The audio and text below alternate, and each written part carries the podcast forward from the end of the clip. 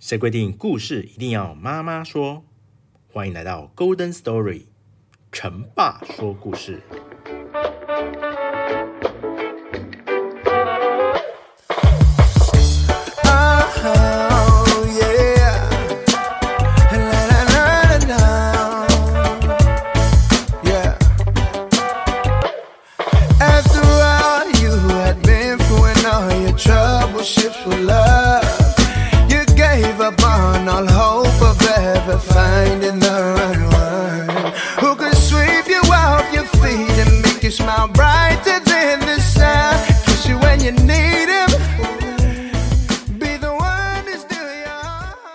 Hello，大家好，欢迎来到 Golden Story，成爸说故事。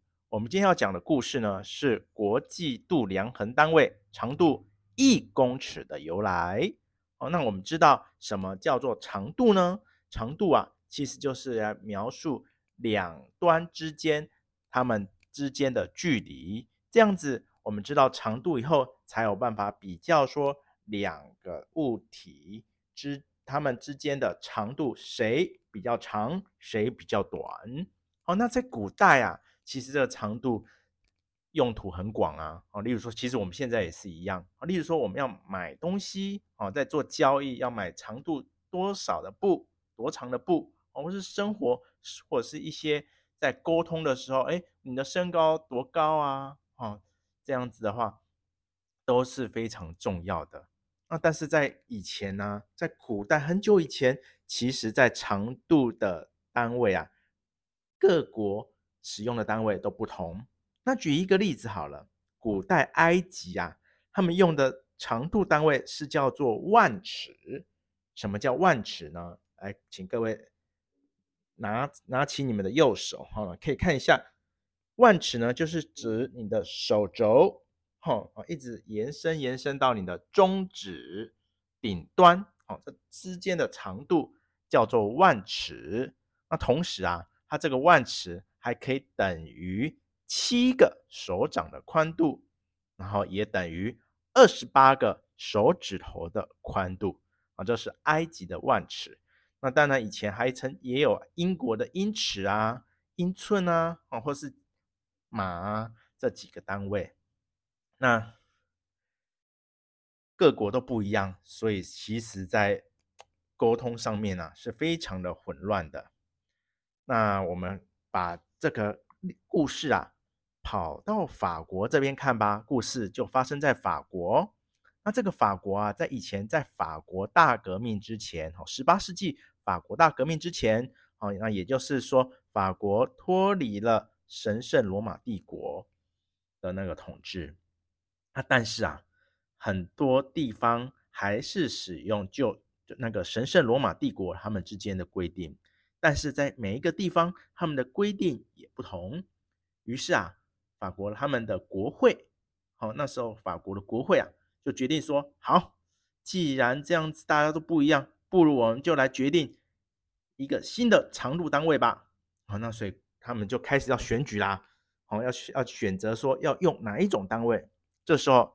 有第一个人，呃，提出来说：“哎，我要用一个钟摆，好，只要钟摆啊，钟摆我们知道嘛，钟摆就是用一条线，哈，吊吊着一条线，然后下面放一颗球，然后这样左右摆动，左右摆动的钟摆。我他说啊，只要一秒可以让这个钟摆啊一秒来回一次，因为的那个长度啊，钟摆的长度，那这个长度就叫做一公尺。”啊，因为那时候认为这钟摆那个周期啊，跟那个我们的那个钟摆的长度有关系，所以说只要是可以让它钟摆左右这样来晃来晃一次，一秒这样一次的那个长度，那就叫叫做一公尺。但是呢，它这个还是有呃有一个缺点，就是说呢，钟摆虽然它长度有规定的来回一公尺，但是呢。它跟我们的重力有关系，地球的重力有关系，而这个重力呢，在不同的地方可能会有一些一些些微的差异，导致如果使用钟摆啊单摆这个方式的话，来规定这个长度，可能标准会不大一样。而这时候啊，有另外一个人呢、啊，他有讲到了一另外一个定义的方式啊，他就说啊，在地球啊，我们只要从北极好、哦、经过巴法国巴黎这个地方，好、哦，那再再往下延伸到赤道的这个子午线，就是经线啊，哦、我们知道有经度纬度嘛，哦，这个经线这样子的长度的一千万分之一的这个长度，就叫做一公尺。诶，这时候啊，法国国会啊就觉得说，诶，这个方式不错哦，于是他们就决定就用这个定义啊，这一一公尺，什么叫一公尺呢？就是通过巴黎连接往北北边的北极，啊，然后再往下往南延伸到赤道这支这个子午线的一千万分之一，哦，就是一公尺的定义。好，那。在西元一七九二年呢、就是隔一年一七九二年呢，有两个科学法国的科学家德朗博跟梅山啊，他们就分别从巴黎一个往北哦，就走走走走路哦，因为以前也是只能走路嘛，哦，古代他们就走走走到往北的敦刻尔克，另外一个呢是往南走到巴塞隆纳哦，然后两侧之间的距离哦，然后。两侧距离以后啊，然后他们的一千万分之一这个长度哦，然后他们就怎么样呢？他们就做出来一个标准模型，我们称作公尺圆器。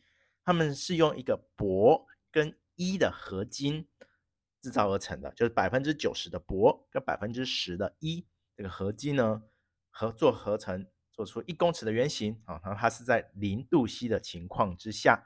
做出来这个圆形，好，那这样子做完了以后，哇，他就发给各国嘛。好，那在那个西元呢，一八七五年，哦，一八七五年，在也是在巴黎这个地方啊，就针对有一个有二十个国家呢，就针对这个度量衡单位啊，有一个公制的公约，哦，就是大家。都说，那他们的一些使用度量衡的单位呢，都会统一使用这样一个单位。然后呢，这个建立了一个国际度量衡的这个中心。那当然，国际度量衡呢也发给了刚刚有提到的这个公尺的元器，好，就一公尺，它的定义是怎么样？就这么长啊，因为总不可能每一次都还要跑来跑去，还要量那个。北极啊，又经过巴黎，又经过赤道，哦，这样子量测实在太复杂了，所以干脆就做一个一公尺多，就这么长哦，零度 C 的情况下就这么长啊，发送给大家说，这就是一公尺。那当然，我们也知道说，这个一公尺啊，这个金属就算再怎么耐用，时间久了以后也可能会磨损啊，或者是膨胀啊，会或者是一些变形啊，哦，都会有这样子的情况下。那所以啊，在西元一九八三年，好，西元一九八三年啊，呃国际度量衡单位啊，他们又重新定义了这个一公尺的定义。它这一定义的内容啊，就是说光啊，就是这个光，我们知道光嘛，哈，在那个真空情况下，走两亿九千九百七十九万两千四百五十八分之一。秒走的距离叫做一标准的公尺，一标准米。好，再讲一次哦，光在真空中走了两亿九千九百七十九万两千四百五十八分之一秒，哦，就将近大概三亿分之一秒，的这个距离就叫做一标准米。哦，因为其实越到近代啊，就大家就会觉得说，我们不要再用真的物体。来定义真的物体的做一个标准尺，为什么？因为这个标准尺时间久了，它一定会变形哦。所以如果用光走的这距离来做量测，那个相对来讲是会比较容易，呃，永远比较标准的。毕竟以目前我们的发现来讲，光的速度是不变的。好，那当然在这里补充一下，光啊。光年有一个东西叫光年，光年我们要注意哦，光年不是时间的单位哦，你不要听看到年哦，就是时间的单位了。光年啊，其实就是指光在真空中走一年这样子的距离。好，那这里再顺便补充一下，在我们台湾呢、啊、的长度单位哦，也是有公尺哦。好，那公尺的话，还有一个古制哈，就是叫做里、引、丈、尺、寸、分、厘。啊，因为我们的那个长度单位啊，也是十进位的，所以就会有公里。好，然后再来一公里等于十一公隐。好，然后一公隐呢等于十公丈，一公丈呢等于十公尺，一公尺等于十公寸。一公寸等于十公分，一公分等于十公里。好，所以我们古制在目前使用的话，长度单位我们可以直接简单的了解到说，就是里、引、丈、尺、寸、分、厘。好，好，那长度的单位已经有了嘛？那之后呢，这些科学家就开始定义出容量跟重量的定义喽。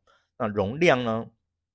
主要就是说，一他们先定义一公升，什么是一公升呢？哦，就是说他们使用十分之一公尺啊，也就是几公分？十公分的立方体呀，这个大小就是它的体积，它的容量一公升。好，那一公斤呢是什么意思呢？一公斤的意思啊，就是说在四度 C 的情况下。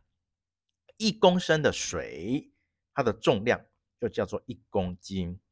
那当然，这个重量啊，后来的人还要把它转变成以这个铂一合金，哦，铂一合金，也就是说刚刚有提到的那个原本尺的那个铂一合金嘛，哈，百分之九十的铂跟百分之十的一，然后呢，做出一个圆柱体。这个圆柱体呢，直径跟高都是三十九点一七。公，呃，公里哦，就是三十九点一七 millimeter 的圆柱体，那这个圆柱体的重量就叫做一公斤啊。以上呢，就是今天度量衡长度、好，质容量跟重量的由来。今天的故事就讲到这边。